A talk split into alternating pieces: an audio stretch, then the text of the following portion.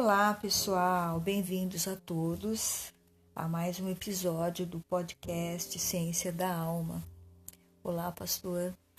Olá a todos, é bom estarmos aqui. Hoje o nosso texto se encontra no livro de 2 Reis, capítulo 2, do versículo 1 até o 15. Então, pastor. Segundo livro de Reis, capítulo 2, de 1 a 15. Sucedeu, pois, que havendo o Senhor de elevar a Elias num redemoinho ao céu, Elias partiu com Eliseu de Gilgal. E disse Elias a Eliseu: Fica-te aqui, porque o Senhor me enviou a Betel. Porém, Eliseu disse: Vive o Senhor, e vive a tua alma, que te não deixarei. E assim foram a Betel.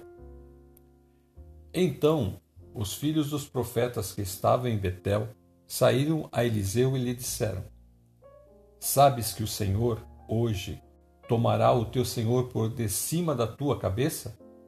E ele disse: Também eu bem o sei, calai-vos.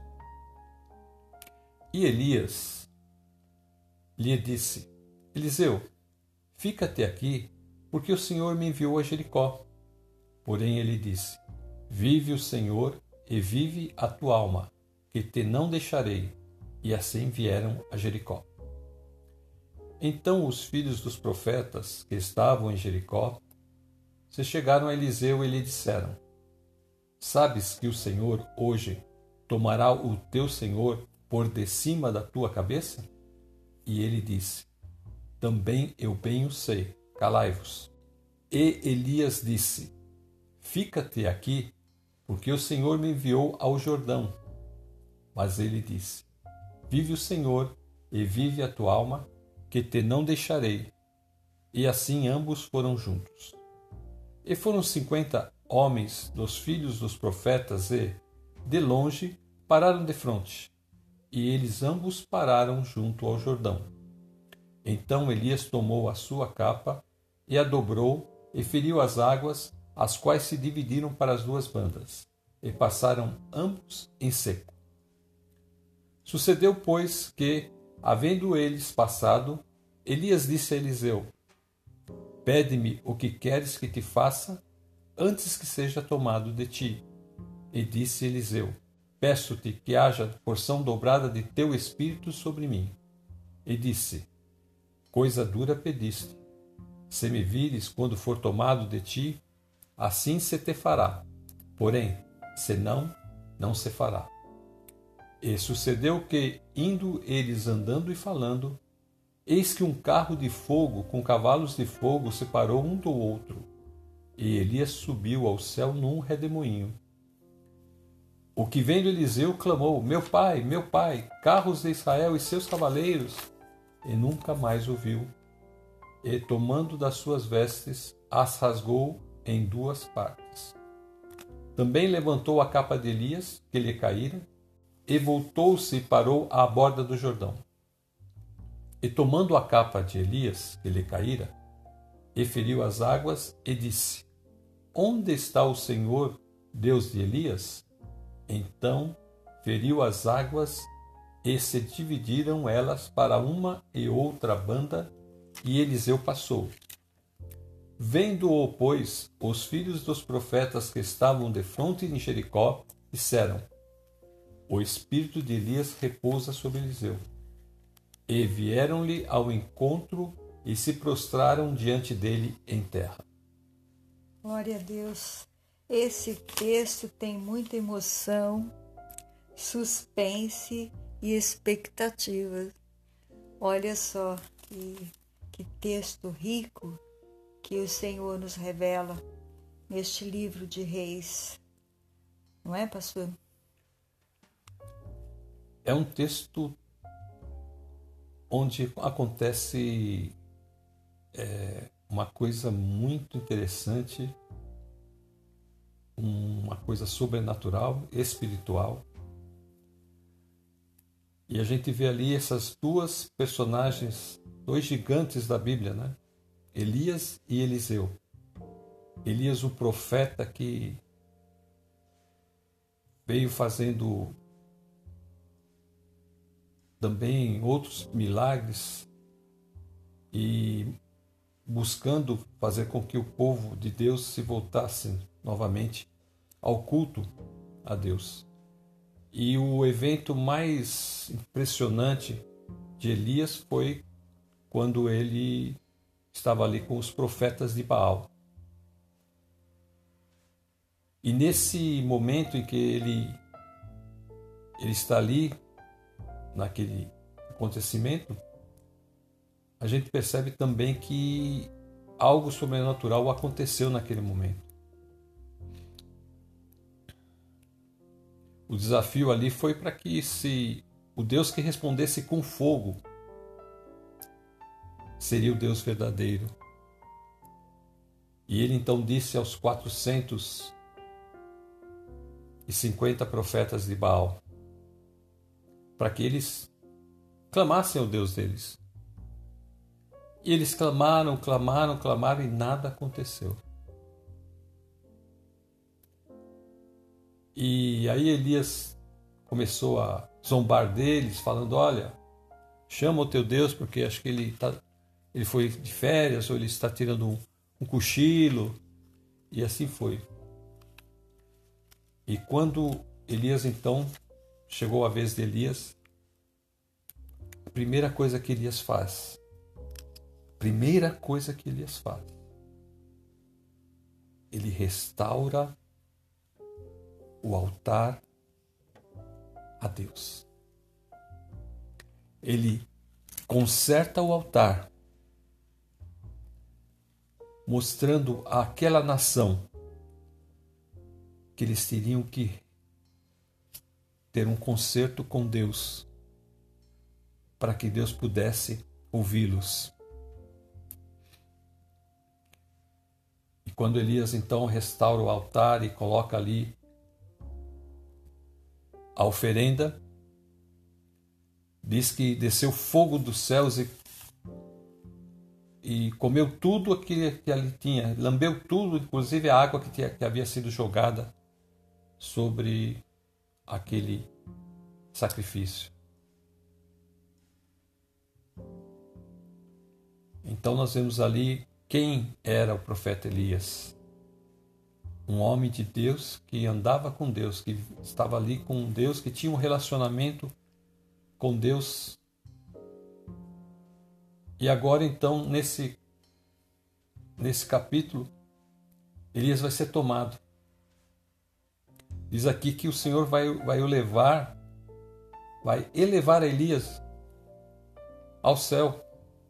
É interessante como que o Senhor age, né?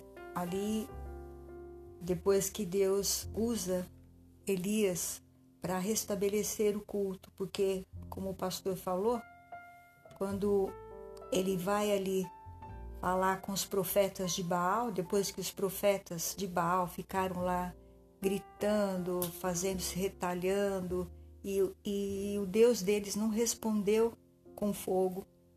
Elias pega doze pedras, simbolizando a nação, e em cima dessas doze pedras ele faz o sacrifício a Deus. Ele põe ali a, a, o boi que vai ser sacrificado, ele põe a lenha, ele, ao redor né, ali das pedras, ele põe o, o boi, a lenha, o boi, e ele manda jogar os cântaros de água. Três vezes ele vai molhar com esses cântaros de água e vai inundar tudo isso. E aquilo vai ficar encharcado e vai formar um, um lagozinho tudo ao redor ali. E como o pastor falou, o Senhor responde com fogo e o Senhor então lambe a água, né? Queima a água aí, absorve toda a água, a, a lenha, a pedra, tudo, tudo, tudo. E quando o povo vê isso, o povo cai de joelho, o povo que estava afastado, o povo de Israel que estava afastado, cai de joelho e começa a gritar: O Senhor é Deus, só o Senhor é Deus, só o Senhor é Deus. E aí então, nós vamos ver né, que ele faz essa restauração, mas a, a esposa do rei, que ela era uma mulher que adorava a Baal, ela é filha do governador da cidade de Baal. Então já imagina só, ele casa, Acabe, casa com essa mulher. E ela traz esse culto de Baal, seus profetas, para comer ali na casa dela junto com ela. Então Elias tinha vindo e o Senhor tinha falado através dele que a terra ia ficar sem ser molhada, sem cair chuva durante três anos e meio. E aí então, quando Elias volta, Elias manda chamar os profetas, faz esse sacrifício aqui na frente de todos. O Senhor responde, mostra para todos que Elias é profeta dele, que o Senhor está falando por meio dele. E agora então, aqueles profetas de Baal são todos mortos. Quer dizer, há uma restauração, há uma limpeza, e a esposa do rei ficou muito enfurecida e quis matar Elias. E Elias então foge e o Senhor, ele não queria mais. Ele, Senhor, me leva, eu já estou cansado de tudo isso. Me leva, Senhor, me leva. O Senhor falou: Não, ainda tenho outra missão para você. Você vai ter que ungir mais dois reis e também ungir a Eliseu, que vai ser o teu sucessor. Então ele não ia poder ir embora assim, ele ainda tinha trabalho para fazer. Então, esse momento que nós estamos lendo, segundo o livro de Reis, é quando já os profetas já sabiam, tanto os profetas que estão em, em Betel, como os profetas que estavam ali em Jericó, eles já sabiam que Elias ia partir dessa forma. Então o Senhor já tinha revelado que ia levar Elias. Dessa forma, Elias não ia passar pela morte, o Senhor ia arrebatar ele. Então, no capítulo aí, sucedeu, pois que havendo o Senhor de elevar Elias num redemoinho ao céu, eles sabiam disso, esses profetas sabiam. Elias partiu com Eliseu de Gilgal. Então, Elias Disse Elias a Eliseu: Fica-te aqui, porque o Senhor me enviou a Betel. Então ele queria, de alguma forma, preservar a vida de Eliseu, talvez, né? Porque ele não sabia como ia ser este momento. Porque ninguém pode ver a glória de Deus e ficar vivo. Então, se o Senhor vinha buscar ele, né? Como que se Eliseu tivesse perto, Será que Eliseu não morreria? Será que essa não era a preocupação, pastor, com Elias? É, o texto não diz que qual era o motivo pelo qual Elias não queria que Eliseu estivesse presente ali. Mas é, a preocupação é sempre quando as pessoas entravam em contato com, com Deus, é que dependendo do que, por exemplo, quando as pessoas tocassem, se, se pessoas tocassem na, na arca do concerto, elas, morrer, elas morreriam. Porque só poderiam, nem os sacerdotes podiam tocar na arca do concerto, eles usavam uma vara para poder carregar. carregar. aquela arca. Então, é, aquilo que envolvia Deus, como nós vemos em outras ocasiões que aconteceram. A presença de Deus, né? Que, que a presença de Deus né, é, poderia causar danos. Quando Moisés subiu ao monte, ele, ele avisou a todo o povo que ninguém poderia subir ao limite do, do monte. E Eliseu, é, Eliseu sabia que Elias iria partir naquele, naquele dia. Ele sabia, como os outros profetas também sabiam. E ele foi corajoso porque, mesmo Elias dizendo para ele: fica aqui, ó, que eu, que eu vou até, até ali, porque talvez querendo preservá-lo. Mas Eliseu, ele não queria deixar Elias porque ele queria ver, ele tinha o desejo de ver esse Deus, ele tinha o desejo de conhecer mais esse Deus, então ele não queria se apartar de Elias porque ele queria ver esse evento, ele queria saber o que iria acontecer. E como também ele tinha que ficar ocupando o lugar de Elias, ele queria receber algo de Deus. Ele sabia que se ele estivesse até o momento final ali com Elias, ele ia alcançar isso. Então veja aí que quando ele chega, né, no versículo 2, Elias diz né, para Eliseu: Fica-te aqui, porque o Senhor me enviou a Betel Porém, Eliseu disse: Vive o Senhor e vive a tua alma, que não te deixarei. E assim foram a Betel. Então os filhos dos profetas que estavam em Betel saíram a Eliseu e lhe disseram: Sabes que o Senhor hoje tomará o teu senhor por cima da tua cabeça? E ele disse: Também eu sei. Eu bem sei, calai-vos. Então, os profetas que estavam ali em Betel já sabiam também. E agora então ele vai falar no versículo 4. E Elias disse a Eliseu: Fica-te aqui, porque o Senhor me enviou a Jericó. Porém ele disse: Vive o Senhor e vive a tua alma, que não te deixarei. E assim vieram a Jericó. Então os filhos dos profetas que estavam em Jericó se chegaram a Eliseu e disseram: Sabes que o Senhor hoje tomará o teu Senhor por cima da tua cabeça? Então, esses novos profetas que estão em Jericó também falam a mesma coisa. Eles já tinham esse conhecimento. E Eliseu disse: Calai-vos. Né? Novamente ele fala: Eu sei, calai-vos. Então, novamente, Elias vai falar para ele: Fica-te aqui, porque o Senhor me enviou a Jordão. Mas ele disse: Vive o Senhor e vive a tua alma, que não te deixarei. E assim ambos foram juntos. Então eles foram caminhando juntos. Por mais que Elias tentasse dissuadi-lo, ele permanecia ali. Havia nele uma, uma persistência, né? E Deus ali está mostrando para nós o caráter deste homem, como ele é persistente, por que, Deus fez tão bem escolhê-lo para assumir o lugar do profeta Elias. Porque ele tinha um, uma persistência. Quando ele queria alguma coisa, ele ficava ali e não saía dali até consegui-la. Ele estava mostrando esse caráter. Deus busca homens que têm este caráter, mulher que tenha esse caráter para servi-lo, fazer a sua obra. Então ele ele vai ali com ele até o Jordão. Eles estão juntos ali. Aí então acontece um fato sobrenatural. Primeiro ato sobrenatural que acontece é que quando Elias chega ao Jordão, ele fere as águas e elas se dividiram em duas, e ambos passaram em seco. E após eles terem passado,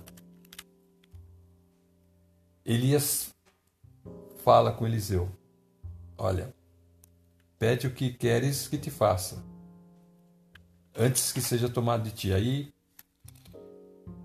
nesse momento, Eliseu, Elias dá a Eliseu a chance de fazer um pedido. Interessante que essa chance que é feita por Elias Eliseu pede uma coisa importante. Ele diz: Que me des porção dobrada de teu espírito sobre mim.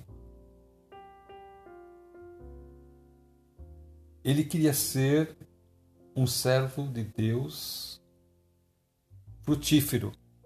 E para isso, então, ele queria ter as ferramentas e é isso que ele pede. Ele não pede nada de, de riqueza, nada de. Assim como Salomão também, quando foi diante de Deus, ele não pediu riquezas a Deus. Salomão pediu, o pedido de Salomão a Deus foi que Deus lhe desse sabedoria para governar o povo. E Deus então lhe deu, além da sabedoria para governar o povo, Deus lhe deu as outras coisas também, deu riquezas e deu todas as demais coisas. Quando ele pede porção dobrada, é, Elias, diz a ele: Olha, você pediu uma coisa dura. Porque quando você está bem equipado para o, para o trabalho, significa que, que Deus vai te dar tarefas também difíceis. Então, por isso que Elias diz: coisa dura pediste. E ele diz: se você me vir quando for tomado de ti, então assim te fará. Eu queria falar dos três lugares que eles, Elias passa. Primeiro ele passa em Betel, ele sai de Gilgal vai para Betel. Betel significa casa de Deus. Nesse lugar, Jacó, depois de ter fugido com a briga, ali com seu irmão, foi o primeiro lugar onde ele dormiu. Ele pegou duas pedras e fez como travesseiro uma pedra ali, fez como travesseiro. E ele teve um sonho. E nesse lugar, ele viu uma escada e os anjos subiam essa escada e ele viu ali o Senhor e o Senhor falou com ele que daria toda aquela terra, que abençoaria ele. Ele também passa em Jericó. Jericó foi a cidade que Deus deu né, para Josué, a cidade que havia se perdido, estava destruída, e o Senhor deu para o povo de Deus. Josué invadiu essa cidade e antes dele chegar lá, ele teve um encontro com o anjo do exército do Deus vivo. E esse anjo falou para Josué, tira a sandália dos seus pés, porque o lugar que você está pisando é santo, tá? Em Josué 5:13, nós falamos no nosso estudo anterior. Então, Jericó também está falando agora de uma nova Jericó que foi possuída pelo servos de Deus. E ele vai passar pelo Jordão. Aqui também Josué tem que abrir as águas do Jordão. Primeiro milagre ali que ele faz, que o Senhor usa né, para mostrar a glória de Deus que estava também sobre Josué, foi abrir as águas do Jordão. E ele vai passar por esses três lugares. Então, o Senhor aqui está falando para este povo que, assim como Betel, Deus fez a obra de Deus ali, falando que aquela terra seria to toda deles. Aí o Senhor deu Jericó né, para Josué, quer dizer, Josué já entrou na terra. Então aqui Betel é antes de vir à terra. Jericó já é depois que veio à terra. Agora ele está ali, o servo de Deus, Elias, passando diante do Jordão, abre o Jordão e os dois passam em seco. Então aqui tinha terminado a obra do servo de Deus. Deus está dizendo: olha, o que eu prometi para este povo eu fiz. Eu trouxe eles para esta terra e eles, ao invés de me adorarem, eles foram buscar outros deuses, se perderam. Mas eu enviei meu servo e meu servo fez o trabalho dele. E hoje vou tomar o meu servo. Hoje eu vim buscar o meu servo. E então ele só estava esperando o servo de Deus passar. Quando eles passaram o Jordão em seco, que foi aí no versículo 9, então ele fala: Sucedeu, pois, que, havendo eles passado, Elias disse a Eliseu: Pede-me o que queres que te faça antes que seja tomado de ti. Então, peça, porque agora eu terminei meu trabalho e eu vou estar com meu Senhor. Aleluia. Então disse Eliseu, como o pastor falou: Peço que haja porção dobrada do teu espírito sobre mim. Eu quero que o Senhor me capacite, como capacitou você com o espírito dele dobrado, né, a força do poder dele dobrada sobre mim para eu poder levar essa carga que eu tenho para levar daqui para frente, que é trabalhar com este povo, que esse povo vai se endurecendo, se endurecendo. Quanto mais eles se afastam de Deus, mais eles se endurecem e mais fica difícil a palavra penetrar no coração deles. Então Eliseu vai ter um longo caminho, como o pastor falou. E o Senhor então usa. E ele diz assim: Coisa dura pediste, se me vires quando eu for tomado de ti, assim se fará. Porém, se não, não se fará. Por isso que ele estava o tempo todo ali. Ele sabia que Elias ia ser levado e ele não ia deixar que o Senhor o levasse sem que ele confirmasse que Deus daria esse poder para ele, capacitaria ele para ficar aqui como profeta do Senhor, assumir o lugar de sucessor de Elias, sem estar revestido desse poder. Ele queria esse revestimento de porção dobrada para ele caminhar, fazer o ministério dele. Então, vendo, né, versículo 11, pastor, leia. E sucedeu que, indo eles andando e falando, Eis que um carro de fogo com cavalos de fogo o separou um do outro, e Elias subiu ao céu num redemoinho. Aleluia. Olha só, o Senhor envia, né, carro de fogo. O Senhor envia com cavalos de fogo. Que lindo! Uma carruagem especial vinda do céu para recolher o servo de Deus e os separou um do outro. Eles estavam andando juntinho. Eliseu não queria se separar de Elias. E o Senhor simplesmente passou com essa carruagem e tomou Elias. E então, quando Eliseu viu isso, ele clamou: Meu pai, meu pai, carros de Israel e seus cavaleiros. E nunca mais o viu. E tomando das suas vestes, as rasgou em duas partes. Ah, que momento, que momento maravilhoso que ele que esses olhos desse profeta viram. Ver aquele seu senhor que estava ali, que foi seu mestre, que ficou treinando ele para ocupar o seu lugar, partir com esse cortejo celestial, carros de fogo com cavalos de fogo. Não passou pela morte. Ali caíram as roupas dele. Veja que tudo que ele tinha ficou ali, a sua capa, a sua roupa, e vendo Eliseu, ele clamou isso e nunca mais ouviu, tomando das suas vestes, né, as rasgou em duas partes, e ele pegou a capa de Elias. Então veja aí que ele pega a capa de Elias e voltou-se e parou à borda do Jordão. E tinha os outros profetas que ficaram ali só de olho para saber o que ia acontecer. Mas eu quero falar ainda ali naquela parte que, que você falou quando carros de fogo e Elias, você vê que Elias tem Elias e Eliseu, né? Tem essa experiência maravilhosa e a gente lembra daquele é, episódio passado quando Jesus se transfigurou. Quais foram as duas pessoas que vieram ali conversar com, com Jesus, né?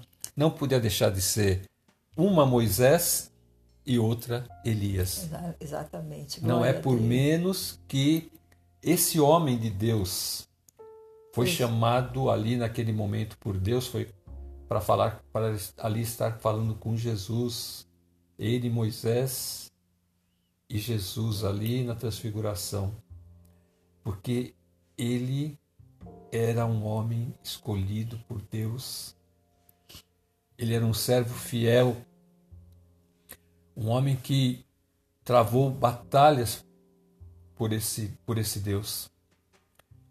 E Jesus ia ainda travar a sua maior batalha, que seria a sua ida ao Calvário. E ali eles conversaram. Aqui é muito interessante, pastor, a semelhança, né?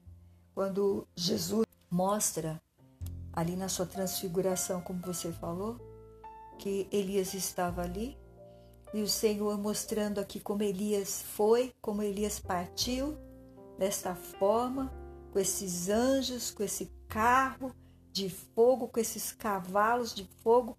Imagina a glória, a coisa gloriosa que apareceu diante de Eliseu foi tão rápido e ele desapareceu. É, e agora então, aquelas pessoas que ficaram ali, aquém do Jordão, porque eles dois seguiram junto e os profetas ficaram ali esperando, né?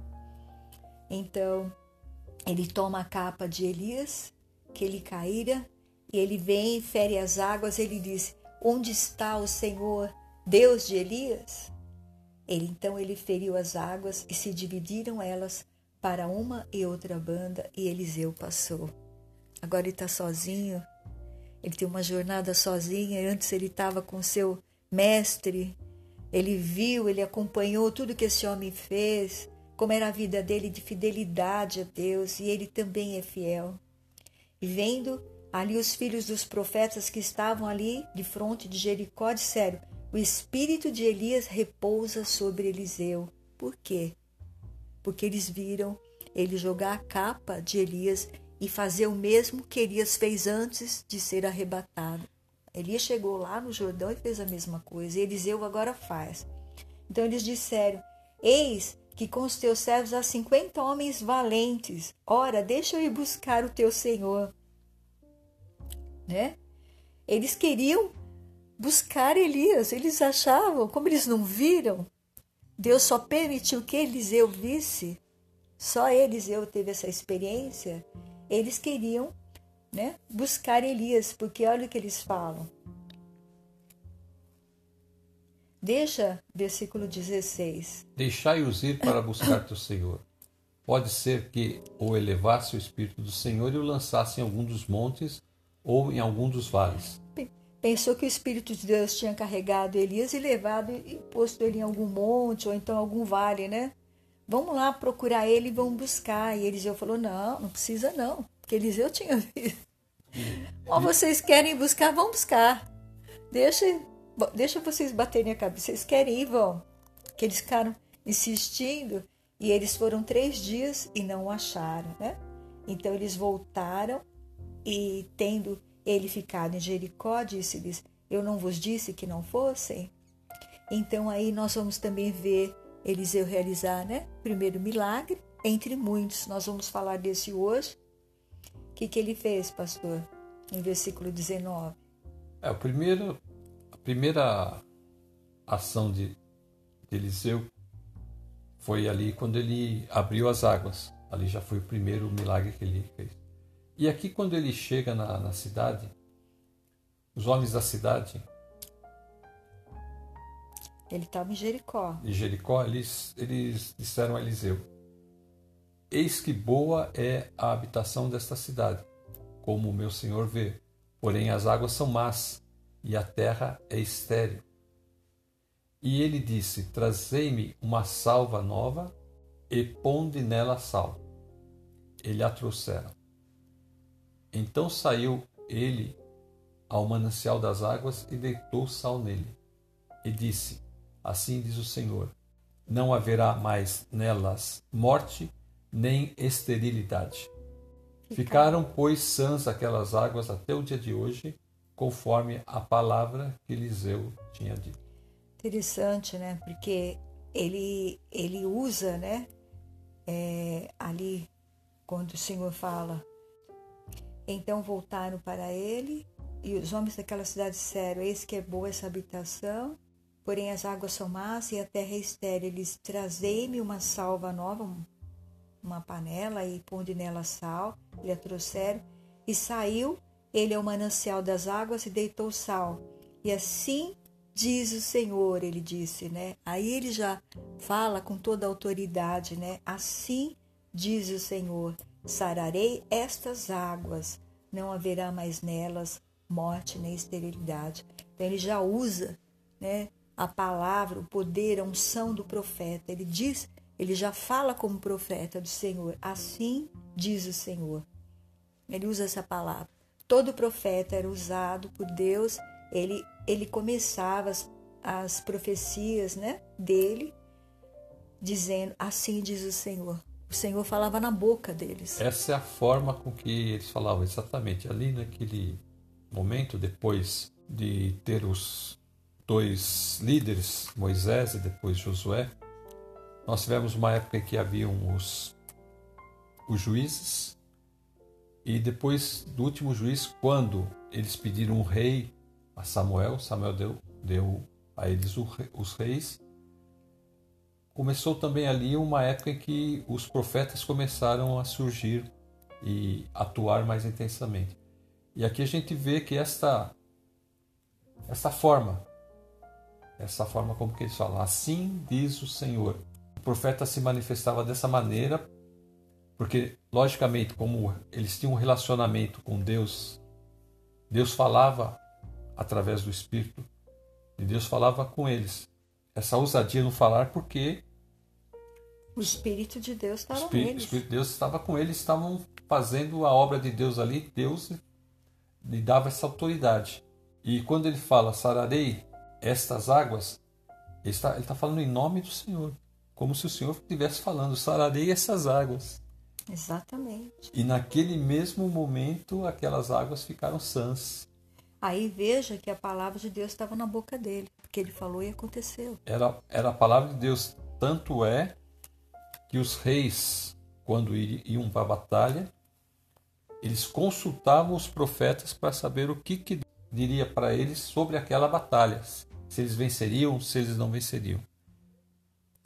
E também muito importante aí que esse andar de Eliseu com Elias e o fato dele saber que Deus ia chamá-lo, que Deus ia tomá-lo, né? Na realidade, Deus ia tomá-lo deste mundo, desta terra para si. Deus ia levá-lo ao céu. Ele não passou pela morte. Nós não sabemos por quê, mas nós podemos entender que assim como foi nesses dias, né, que Eliseu estava aqui ouvindo os profetas falando, Eliseu queria fazer parte disso. Eliseu não queria abandonar Elias sem ver realmente se Deus iria levá-lo. Porque o Senhor não mostrou aos profetas, os profetas não viram. Todos aqueles profetas que estavam em Jericó, que estavam ali em Betel, não viram, porque eles ficaram aqui. O Senhor só revelou isso a Eliseu. Os profetas sabiam. Sabiam que ele ia que, ser retirado. Que ele seria arrebatado por Deus mas somente Eliseu presenciou o fato. Isso, esta palavra que você fala aí, é o que aconteceu com ele. Foi um arrebatamento, ele foi tirado, né? De repente. Veja que foi assim, muito rápido. Eles dois estavam andando juntos. Ele perseverou ali até o momento dele ser levado e ver. Esse, todo esse cenário me leva lá para Atos 1, porque Eliseu é tomado e o espírito de Eliseu, ali em Atos, Jesus fala aos, aos seus discípulos: Ficai em Jerusalém até que do alto sejais revestidos do poder. Aqui, Eliseu é cheio para o seu ministério. E ali também os discípulos seriam cheios do Espírito Santo para iniciar o seu, o seu ministério da palavra. Então nós vemos aqui é, coisas semelhantes. O paralelismo né, é da, da função do Espírito, que a função do Espírito é anunciar o nome aqui no Antigo Testamento do Deus Todo-Poderoso, como sendo o único Deus que Israel tem, e levar esse Deus para que todas as nações o conhecessem né, e viessem também adorar. E aqui agora, no Novo Testamento, Jesus, o Espírito Santo, vem anunciar as boas novas, que que é o que Jesus veio fazer, a sua obra, seus milagres, a sua morte e ressurreição. Tanto é que esse, esse texto que você cita, pastor, é logo após a ressurreição de Jesus. Ele fala: Ficai em Jerusalém. Vereis o Espírito Santo e serei minhas testemunhas em Jerusalém, na Judéia, Samaria, até os, os confins, confins, da, da terra. terra. Então, é, é, há um chamado há aqui um propósito. Deus não vai dar o seu Santo Espírito para as pessoas ficarem na igreja só, ali indo na igreja cantando ou pregando. Não. A missão do Espírito Santo, tanto no Antigo Testamento como hoje, é anunciar a palavra de Deus, o poder de Deus e o juízo de Deus. Porque aqui veio o juízo para os homens que estavam ali, que haviam se desviado né, da adoração do Deus verdadeiro. Dei juízo para eles. Deus trouxe o quê? Três anos e meio de fome. Depois vai ficar mais tempo ainda. Eles vão ser levados para o exílio, porque eles continuam e permanecem no pecado. Agora aqui também Jesus fala, né, é, para nós, é, esse mesmo texto que Jesus vai trazer aqui para nós, ele vai fazer, a gente vai fazer este paralelo. Veja aí pastor, no capítulo 24 de Mateus, vamos ler para ver o que Jesus vai nos chamar a atenção, como o Senhor nos chama a atenção aqui. Ele manda, né? Aqui. Ele sabe que Deus vai tomar o seu mestre, ele vigia, ele fica do lado do mestre, ele não abandona o mestre, ele é persistente, ele sabe que Deus vai vir, ele quer ver Deus e ele quer receber de Deus poder. E agora então o Senhor está falando conosco no capítulo 24 de Mateus, no versículo 36, que nós vamos ler aí, um paralelo em, em relação a isso tudo para nós trazermos para os nossos dias de hoje. Que Jesus está falando no capítulo 24 é em separado aos seus discípulos. Ele, está revelando o que vai acontecer no final dos tempos aos seus discípulos. Nós vamos hoje só dar uma palhinha, né, pastor? sobre este texto, o que está se referindo a esta parte que nós lemos do texto aqui de Eliseu. Então nós vamos falar o que Jesus fala. Leia aí, pastor, versículo 36. Mateus 24, 36 ao 44. Porém, daquele dia e hora ninguém sabe, nem os anjos dos céus, nem o filho, mas unicamente meu Pai. E como foi nos dias de Noé, assim será também a vinda do filho do homem. Porquanto, assim como nos dias anteriores ao dilúvio, comiam, bebiam, casavam e davam-se em casamento, até ao dia em que Noé entrou na arca, e não o perceberam, até que veio o dilúvio e os levou a todos. Assim será também a vinda do filho do homem. Então, estando dois no campo, será levado um e deixado o outro. Estando duas moendo no moinho, será levada uma e deixada a outra. Vigiai, pois, porque não sabeis a que hora há de vir o vosso Senhor. Versículo 43 e 44. Mas considerai isto: se o pai de família soubesse a que vigília da noite havia de vir o ladrão, vigiaria e não deixaria que fosse arrombada sua casa. Por isso, estáis vós apercebidos também, porque o filho do homem há de vir a hora em que não penseis. Então, pastor, do que está falando aí? O versículo começa no versículo 36 desse capítulo. Está falando sobre vigiar, que Jesus vai voltar. O filho do homem vai voltar de uma forma que ninguém espera. Assim como Elias né, ia ser arrebatado, nós também, os que estivermos aqui vivos na vinda de Jesus, vamos ser arrebatados, vamos ser tirados aqui da terra. E ele está falando, é muito claro ele fala que o dia e a hora ninguém sabe, nem os anjos né, do céu, nem o filho, mas unicamente o pai. No texto da, da semana passada, o pai fechou a porta, lembra que a gente falou? O pai fechou a porta e as pessoas, abre-nos a porta, Senhor, abre. Ele falou, não vos conheço. O pai fechou a porta. Por isso que Jesus está falando, somente o pai sabe. Como foi nos dias de Noé, assim também será na vinda do filho do homem porquanto, como nos dias anteriores ao dilúvio, comiam, bebiam, casavam e davam em casamento, até o dia em que Noé entrou na arca. E não o perceberam. Por que, que eles não o perceberam, pastor? Estavam entretidos em, em viver a vida assim, sem prestar atenção em mais nada. Então, aqui é o momento da nossa escolha, né, pastor? Nós falamos isso desde o dia que nós começamos com os com os podcasts da ciência. É o homem natural. O homem natural ele não sabe das coisas de Deus. Então ele ele só tem o quê? O que, que tem o homem natural? Ele nasce, cresce, morre.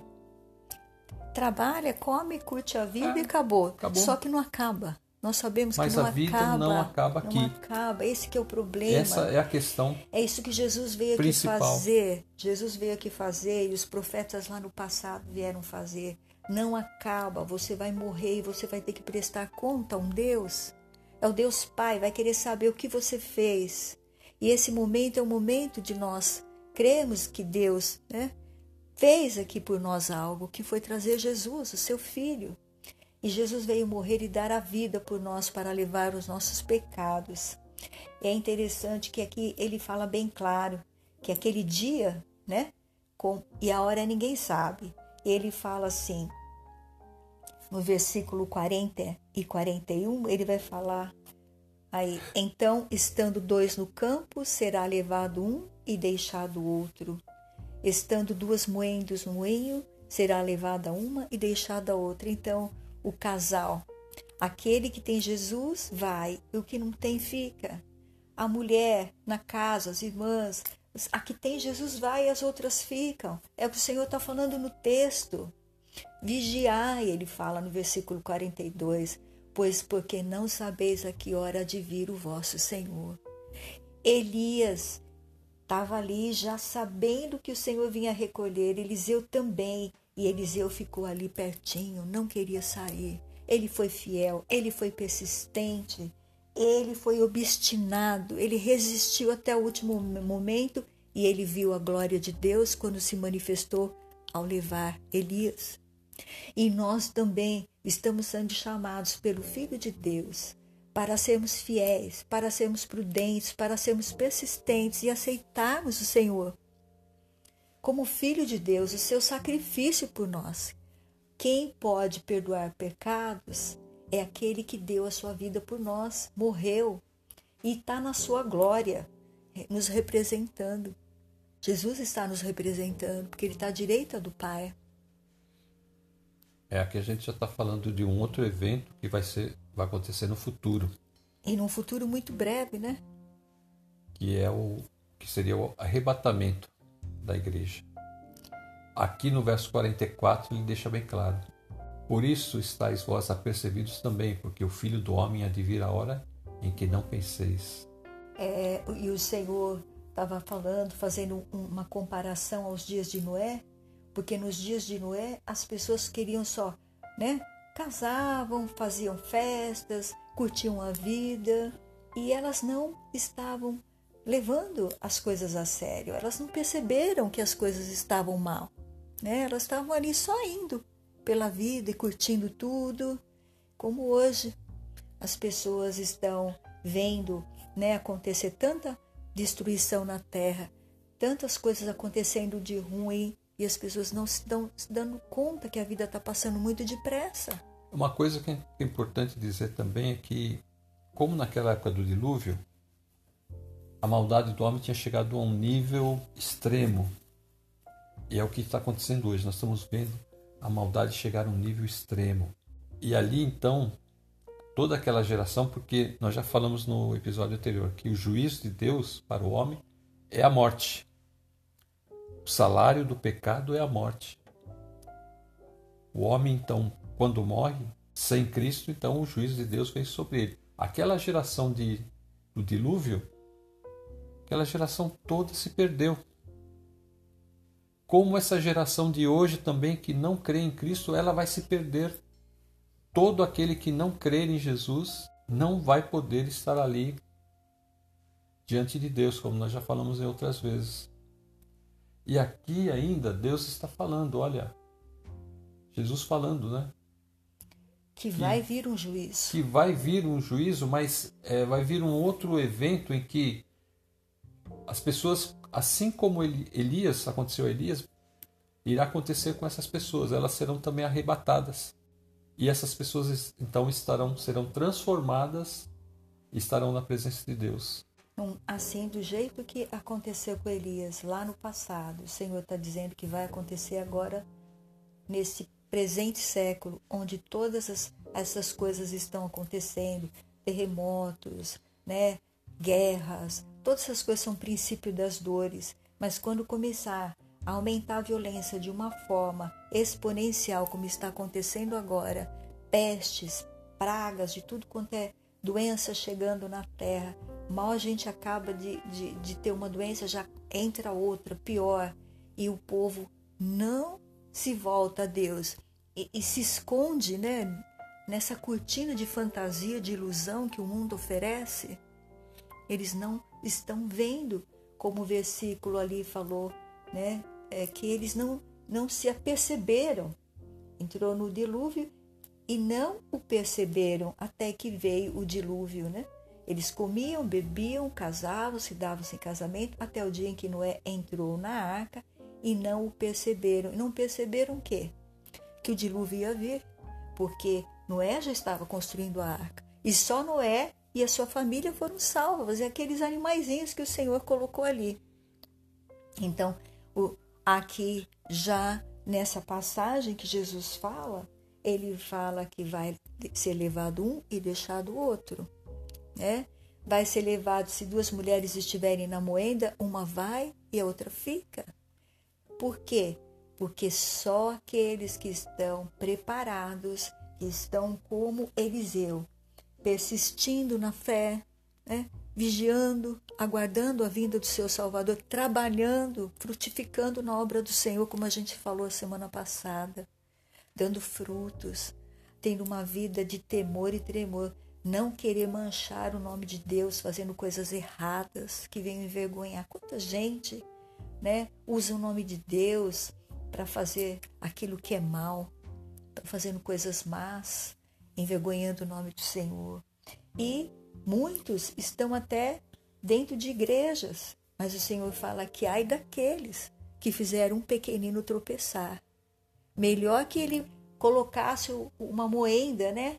Uma moenda numa pedra pesada no pescoço e se lançasse ao mar. Aquela pedra do que era usada no moinho, que era uma pedra pesada. Né?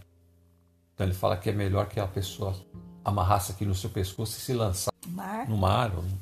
A fazer um pequenino tropeçar. O que, que é? É você fazer algo dentro né, da casa de Deus que venha fazer uma pessoa deixar a fé por causa do que você fez. Então, olha a chamada. Isso é uma chamada de Deus para os cristãos que estão em toda a terra aí fazendo o que é mal, se dizem cristãos e estão fazendo o que é errado. Conserta a sua vida, porque o Senhor vai voltar. E se vocês não tiverem fazendo o que é correto, vai ser deixado. Os que estiverem né, ali fazendo o que o Senhor manda fazer, vão ser levados. É, o 39 fala que não perceberam. No versículo 44, ele faz uma chamada, né? Por isso estáis vós apercebidos. Ali eles não perceberam. Aqui a chamada é para ficarmos apercebidos, porque o Filho do Homem há de vir a hora em que não penseis. É, e eles e aqui a gente pode falar para eles, olha, façam como Eliseu fez. Fiquem como Eliseu ficou vigiando. Ele ficou ali do lado de Elias, ele não largou Elias para nada. Fiquem aos pés de Jesus. Não larguem a palavra de Deus, vigiem. Se alguém vem pregar o Evangelho e está fazendo coisas que envergonham o Evangelho, este não é do Senhor. Por isso que no 45 fala: Quem é, pois, o servo fiel e prudente? Então, a prudência espiritual de estarmos preparados para os próximos eventos que vão surgir. Ele fala que o servo fiel, ele coloca esse servo para tomar conta das coisas da sua casa. É a casa aqui é ministrar o altar de Deus, a casa de Deus que está em nós, fazer o que é correto e trabalhar e lançar a semente do Senhor para aqueles que precisam, para que eles venham se converter e deixar seus maus caminhos. Não é? E o servo mau, ele não faz isso. Ele faz o que ele bem entende. Ele começa a espancar, versículo 49, seus conservos, a comer e a beber com os bêbados. Quer dizer, ele usa o talento que Deus deu para ele para fazer coisas erradas. Mas o Senhor vai falar: separa, versículo 50. Virá o Senhor daquele servo num dia em que não espera, a hora em que ele não sabe. Ele está lá brincando, fazendo coisas erradas, né? Como o Senhor falou no versículo 49. E que, que ele fala, pastor, no 51, que ele vai fazer? E separá-lo-á e destinará sua parte com os hipócritas. Ali haverá pranto e ranger de dentes. É, vai ser lançado no inferno, né?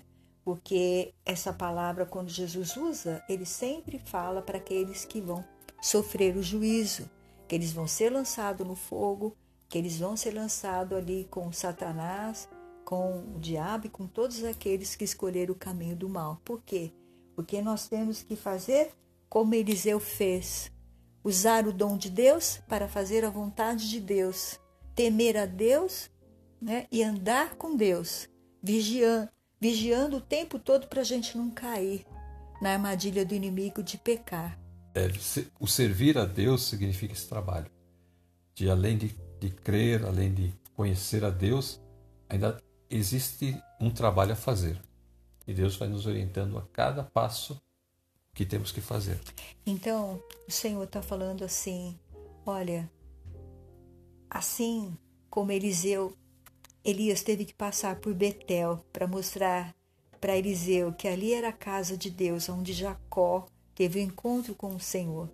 Jacó teve um, lugar, um encontro com o Senhor e aquele lugar, ele marcou aquele lugar como sendo chamado Betel, que significa casa de Deus. Jesus veio falar aqui também que quer ter um encontro conosco, para que ele possa reinar na sua casa e ser o seu Senhor. porque ele deu a vida dele para remir os seus pecados, anular a sua dívida de pecado que todos nós temos de pecado com Deus. Nossos pecados são perdoados pelo sangue de Jesus. Então o Senhor vem fazer isso. E agora o Senhor está falando conosco. Assim como Eliseu perseverou e viu, né? Elias ir para a glória e ele recebeu o poder dobrado para fazer o ministério dele, nós também temos que vigiar como servos e servas do Senhor. Porque se Jesus voltar, nós subiremos com ele, né, pastor? Glória a Deus. Estaremos com Jesus. Não queremos nada daqui, porque aqui vai ficar tudo. Nada disso entra no céu, nem a sua roupa, nada, nada. A capa que Elias tinha ficou para Eliseu, porque ali não entra nada do que é daqui terreno, nada. Só entra a alma que for salva. O importante é estar como Eliseu, né? preparados, preparados para a, a vinda do Senhor ou, como a, a semana passada nós falamos, estarmos preparados também se nós morrermos. E estarmos cheios do Espírito. Então, é, a preparação, estar preparado é para tudo que vier. É, estarmos cheios do Espírito Santo para poder trabalhar aqui na obra de Deus, porque nós temos que anunciar a palavra do Senhor a todos aqueles que precisam.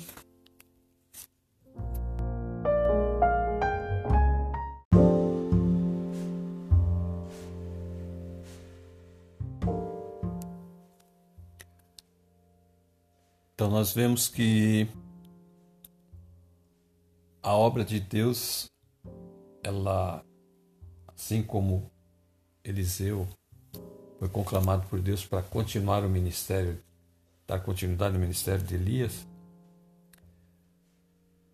Jesus também conclamou os seus discípulos a continuar esse ministério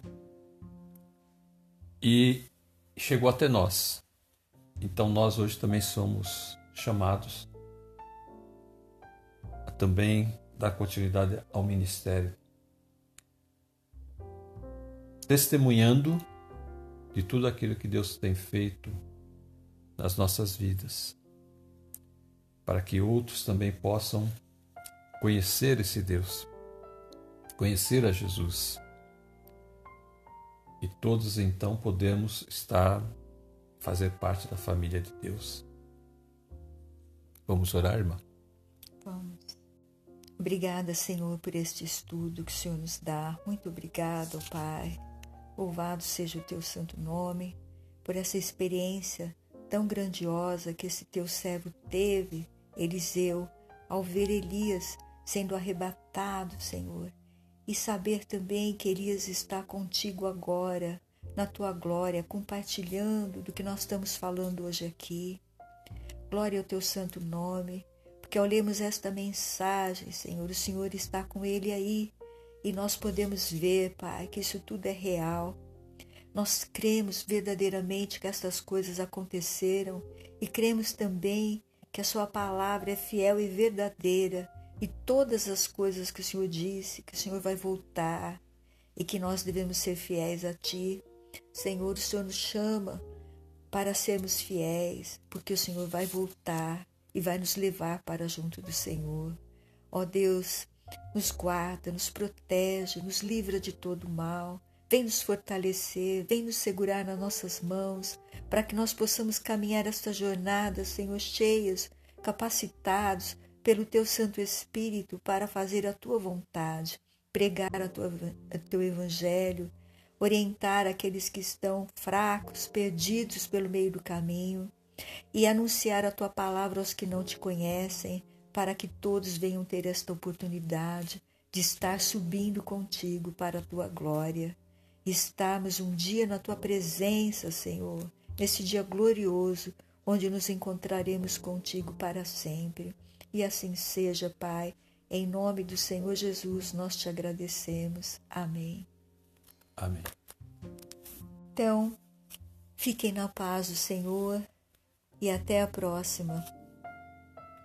Também quero me despedir dizendo que Deus abençoe a todos e até a próxima.